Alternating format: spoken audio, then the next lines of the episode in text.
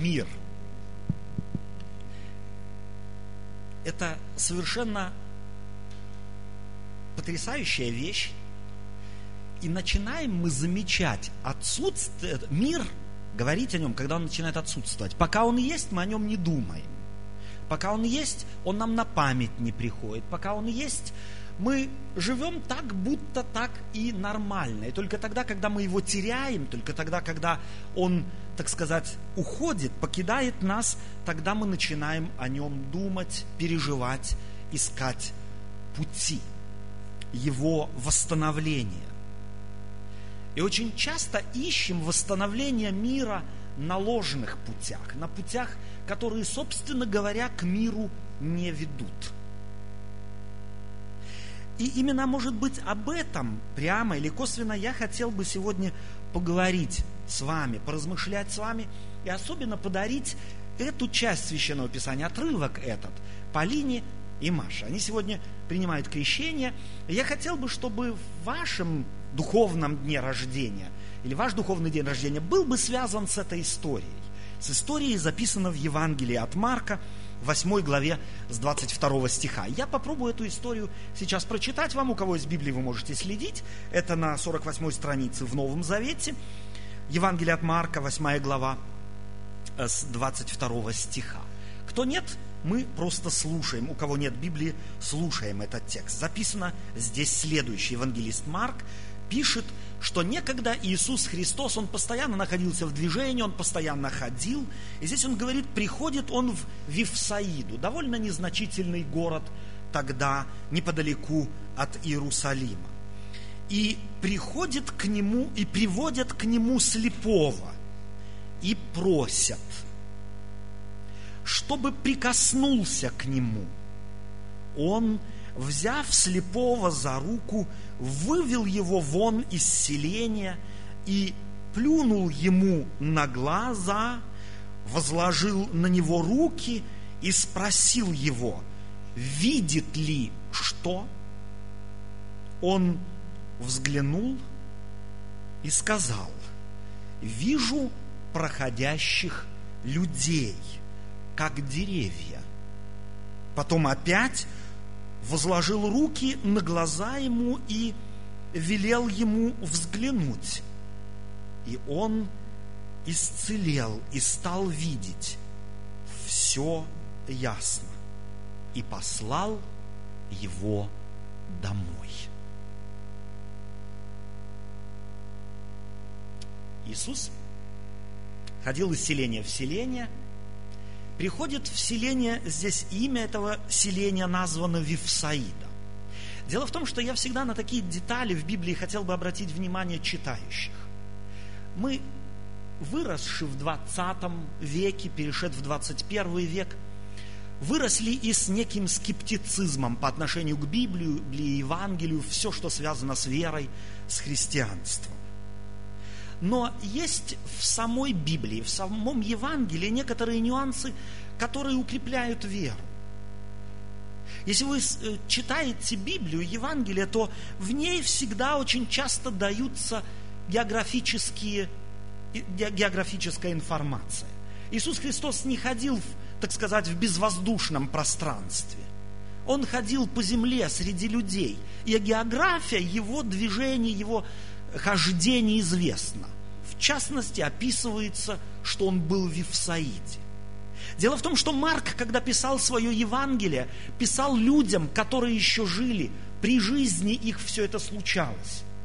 И он потому этот аргумент вписывает, потому что этого слепого, исцеленного Иисусом тогда можно было интервьюировать. Его можно было спросить, рассказывают нам чушь, рассказывают нам ерунду, или мы можем проверить это. И если бы Евангелие было пустым, то христианства не было бы, не существовало бы. Потому что то, что записано здесь, было проверено теми, кто не веровал в Иисуса. И Марк был заинтересован в том, чтобы дать им аргументы в руки, чтобы дать им возможность проверить то, о чем он рассказывал людям. И если бы рассказанное Марком, рассказанное Матфеем, Лукой Иоанном было бы просто выдумкой этих людей, то и христианство сегодня не существовало бы. Скептицизм, недоверие – это болезнь, которая сопровождала и сопровождает людей. И в те времена была не меньше, чем сегодня. И люди, слышавшие за Иисуса, который в Назарете родился, они говорили, из Назарета может ли быть что доброе? Я не знаю, в Эссене какой самый такой страшный закуток. Я не знаю в Эссене, я знаю за Дюйсбург, говорят Майдерих. Туда даже полицейские меньше, чем в четвером не заезжают. Так вот, так говорили о Назарете, в котором родился Иисус Христос. Оттуда может ли быть что доброе? Так относились к Нему. И, естественно, все, что о Нем рассказывалось, ставилось под вопрос.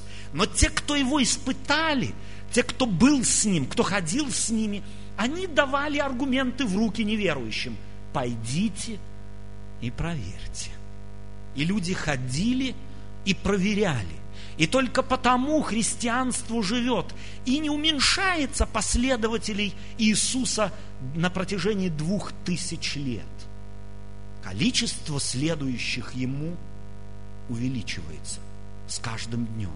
И сегодня мы с вами празднуем праздник того, что за Иисусом решили идти еще двое. Полина и Маша. Совершенно сознательно они говорят, мы хотим – ни мама с папой определили, ни дедушка с бабушкой, ни общество сказало, если ты в институт хочешь, то нужно поступить в партию. Если диплом хочешь и рабочее место, то нужно стать коммунистом. Вам что-нибудь пообещали после того, как вы крещение примете? Иисус Христос не дает и не обещает, и в этом его честность, каких-то материальных благ. Но одно он обещает. Он обещает прозрение. Он обещает видение мира, себя самого, совершенно в другом ракурсе. И нечто подобное произошло здесь. С этим слепым. Это как прототип того, что происходит с нами.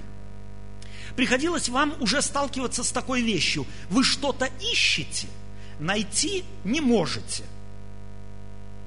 А потом уже, когда перестали искать, наталкиваетесь, ну, где ж мои глаза были? Вроде зрячие, без очков. Но не видали. Приходилось? Да кому не приходилось?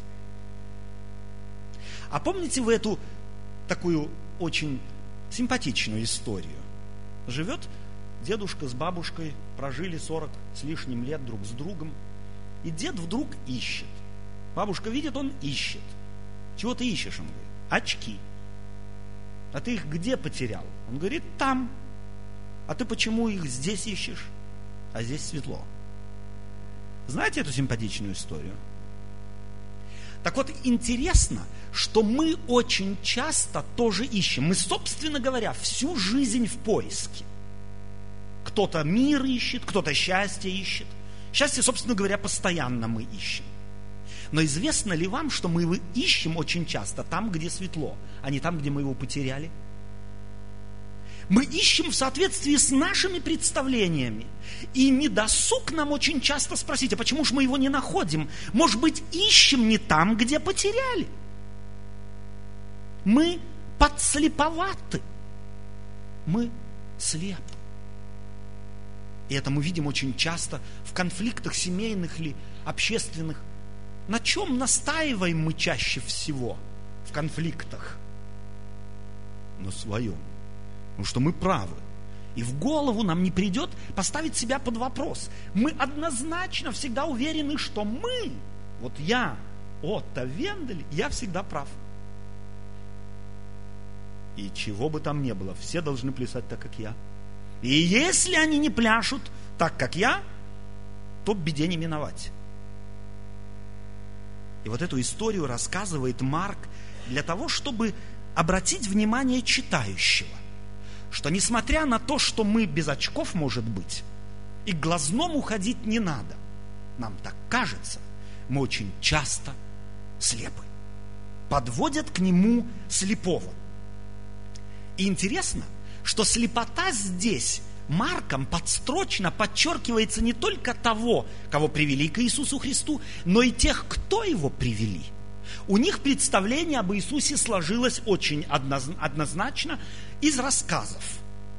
У них впечатление об Иисусе сложилось таким, каким они его себе представляли из религиозной традиции.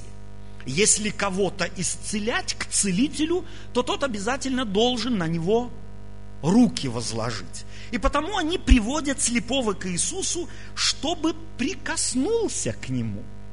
Они дают Иисусу, если можно так сказать, указания к действиям. Вот мы привели, ты его исцели через то, что ты к нему прикоснешься. Так очень часто мы к христианству подходим. Мы приходим в церковь, мы Библию читаем, мы церковное пение слушаем, и у нас свое представление о христианстве. Если мы в церковь приходим, что здесь все ангелы. Ну, верующие же. Христианами называются. Значит, здесь все должно дивно со, быть. Ссор здесь не будет, конфликтов тоже нет, э, женщины не сплетничают, мужчины э, не конкурируют между собой. Здесь просто благодать. Ошибаетесь. Церковь состоит из людей, пришедших в нее оттуда. И каждый из нас несет с собой свой багаж, свое, что мы носили там. Все дело в том, что тогда, когда мы имеем ложное представление о церкви, мы очень часто и быстро разочаруемся, точно так же, как было с Иисусом. У людей очень часто было представление об Иисусе, Бог весть какое, и большинство из них от Него уходило только потому, что их представления о Нем не совпадали с действительностью. Так случилось, кто-то, кто читал Евангелие, помнит историю, где собралось около 70 последователей за Иисусом, Иисус рассказывает им историю о себе, что с Ним будет, и вдруг они говорят, можно ли это слушать? Кто может это слушать? Когда Иисус в иносказании говорил, если не будете есть плоти моей и пить крови моей, не можете видеть Царство Небесного. И люди преткнулись, как говорят, понять не могли и сказали, до свидания, Иисус Христос, мы наслушались, нам хватит. Повернулись и ушли. Из 70 осталось только 12. И к ним Иисус Христос обращается и говорит, может быть, и вы хотите идти? Иисус Христос никого не держит. Это единственная личность в мире, которая никого не держит. К Иисусу я могу прийти, когда я хочу. И когда я хочу, я от Него могу уйти. И это и есть, если хотите, действительная свобода. Все остальное является рабством. Я в связи с этими размышлениями всегда люблю просто эм, обратиться к тем, кто курит. Есть у нас здесь кто курит? Поднимите руки. Кто курит? А, стесняетесь, да? Окей. Не в том месте задал вопрос. Не признается никто. Окей. А, но кто курил? Кто курил? Окей. Угу. С какими мыслями курильщик начинает курить? Могу вам сказать, у меня брат-близнец есть, Эдуард его зовут. Мы в один, с первого класса в один класс ходили, на, за одной партой сидели в армии на, одно, на одной кровати, он внизу, я вверху спали. Так что много вместе прошли. Он начал курить в одно, один прекрасный день. Я ему говорю, зачем тебе это, Эдуард, надо? Он говорит, когда захочу, тогда и брошу. Когда захочу, тогда и брошу. Знаете, сколько он уже бросает? 30 лет.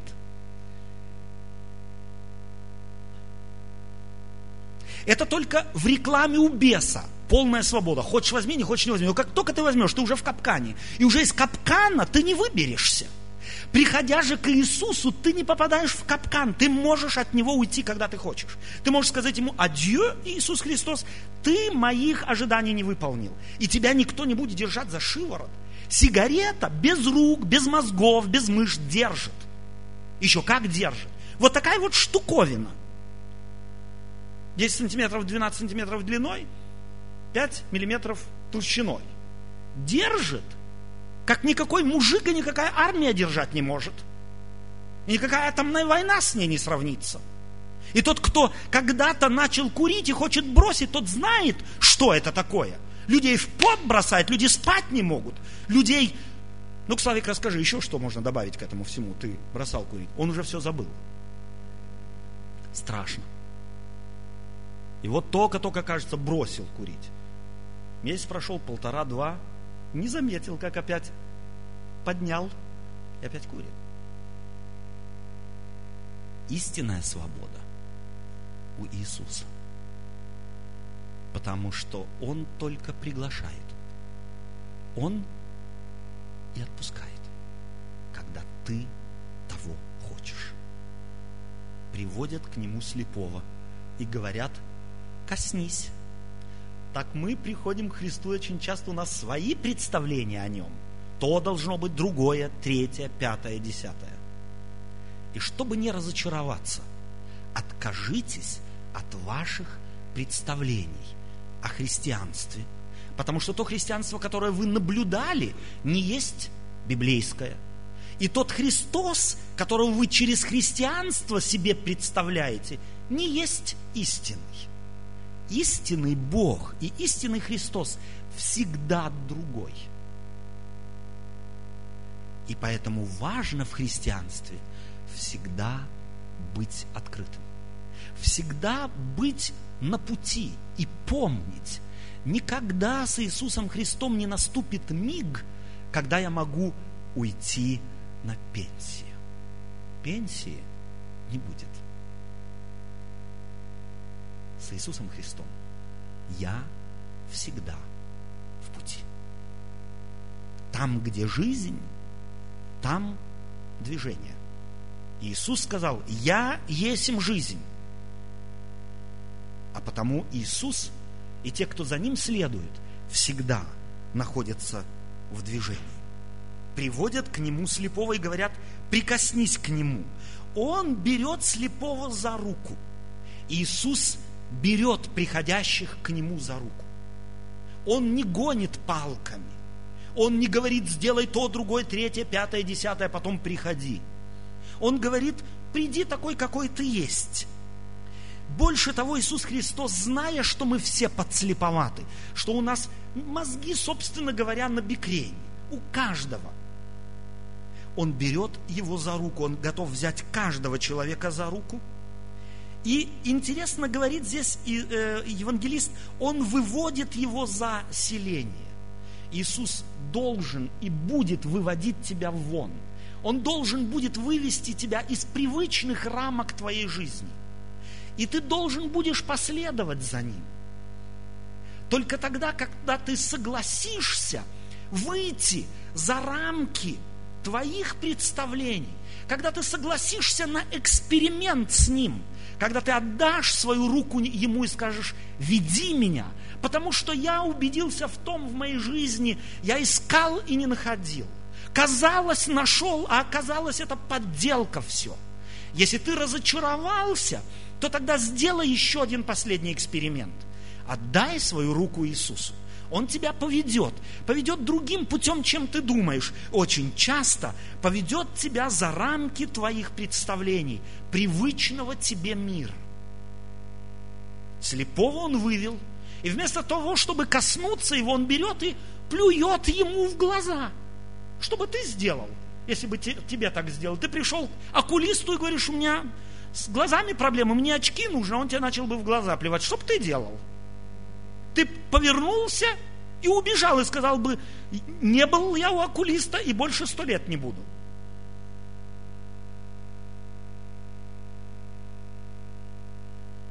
Но этот слепой не ушел. Этот нюанс показывает, что Иисус Христос иногда может подвести нас в, такой, э, в такую ситуацию, привести нас, где мы будем стоять перед выбором. Оставить Его, разочаровавшись в наших представлениях о Нем, либо остаться и экспериментировать с Ним дальше. И исцеление не наступило сразу. Иисус Христос выводит его за селение. За селение на хутор, за город. Если кто-то жил в небольших селениях, тот знает, за городом людей нету. Иисус Христос плюнул ему на глаза и говорит ему, видишь ли? И он говорит, вижу людей. Как деревья. Образная фраза, образное выражение. Расплывчато. Это образ. Мы все живем сориентированными на себя. Если мы кого-нибудь хорошо видим,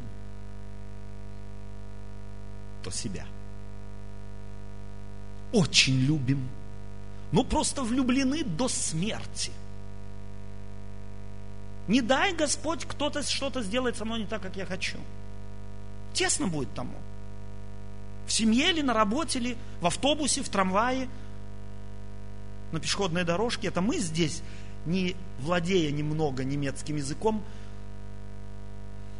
уступаем всем дорогу. И в очереди иногда, потому что не можем отстоять своих прав.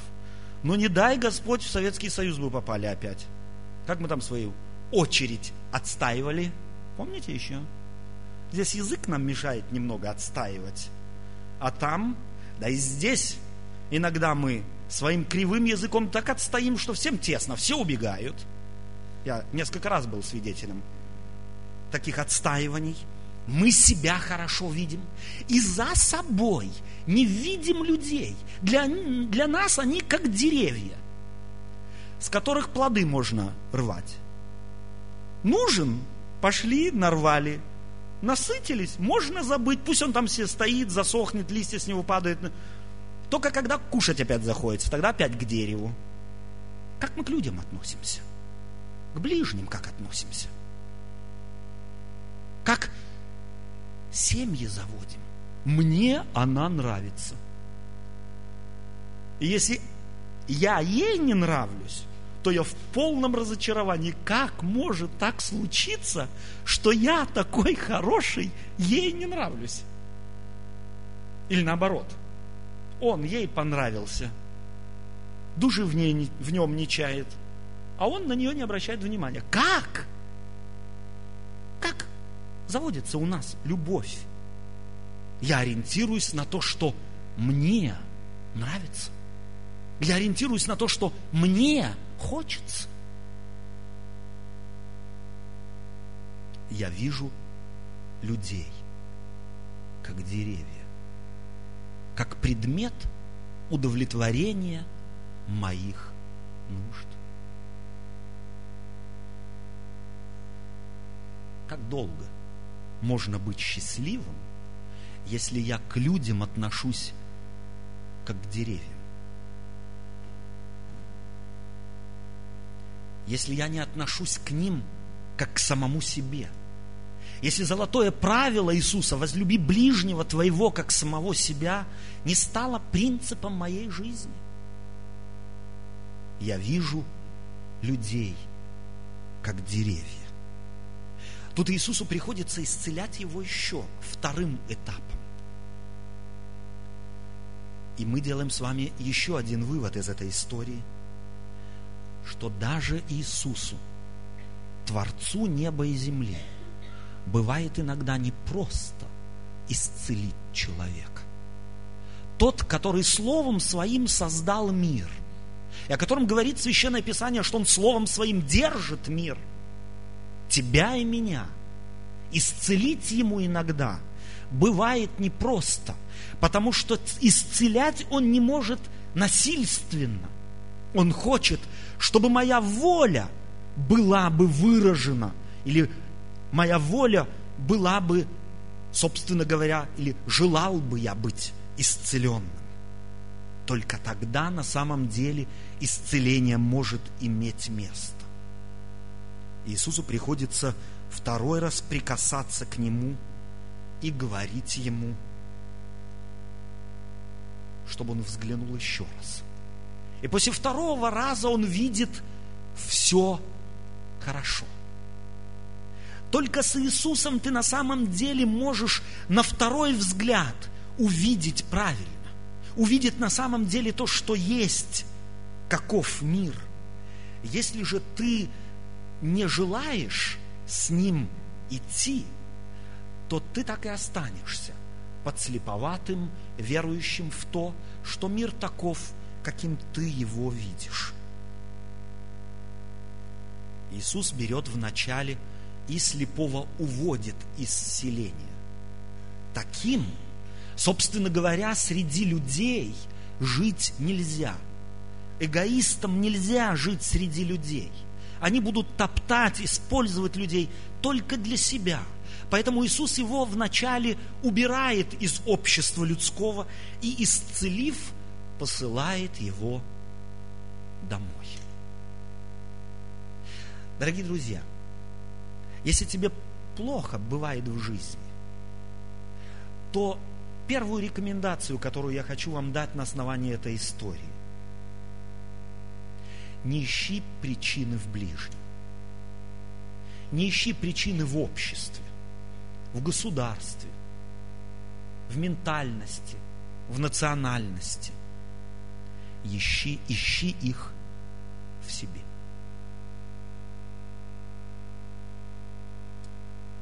Второе. Нашед эти причины. Пойми одно. Исцелиться сам никто из нас не может. Нам нужен врач. И этим врачом является Иисус. И если бы он им не был, церковь христианская не росла бы. Ее не существовало бы сегодня. И тогда, когда ты к нему придешь, Запомни, откажись от твоих взглядов. Попробуй этот эксперимент сделать. Будь открытым и иди путем, которым он тебя поведет. И только тогда, вернувшись домой, ты сможешь нести людям, ближним, действительный мир. Потому что свет очей твоих станет другим, новым. Он взглянул и сказал, вижу проходящих людей, как деревья. Вполне возможно, что ты на людей именно так смотрел и, может быть, смотришь. И, будучи христианином, тоже пересмотри свое отношение к людям. Но от эгоизма избавиться сам человек не может. Таким образом, Иисус Христос является средоточием и центром исцеления. Я на днях был свидетелем совершенно изумительного, изумительной такой небольшой ситуации. Вышел из автомобиля, иду по тротуару в городе, и впереди меня идет явно дед с внуком, которому так лет, наверное, 7-8. Проходят они мимо церкви, внук взглянул на церковь, видит крест и спрашивает деда, а что этот плюс пункт там значит? И вдруг для меня открылся новый мир. Иисус в твоей жизни – это огромный плюс пункт. Без Него минус тысячу раз минус. Но если ты к Нему придешь, ты получаешь плюс. Огромный плюс. Он у нас здесь есть, на нашей стенке, этот плюс. Иисус открывает очи. Иисус меняет сердце. Иисус делает нас другими людьми. Слепому Он помог. Он помогал тысячам, миллионам людей в течение двух тысяч лет. И тебе, современному человеку, с твоими современными проблемами, нуждами и вопросами, Он тоже может ответить и помочь. И потому одно предложение только, единственное. Приди к Иисусу, это будет твой плюс. Amén.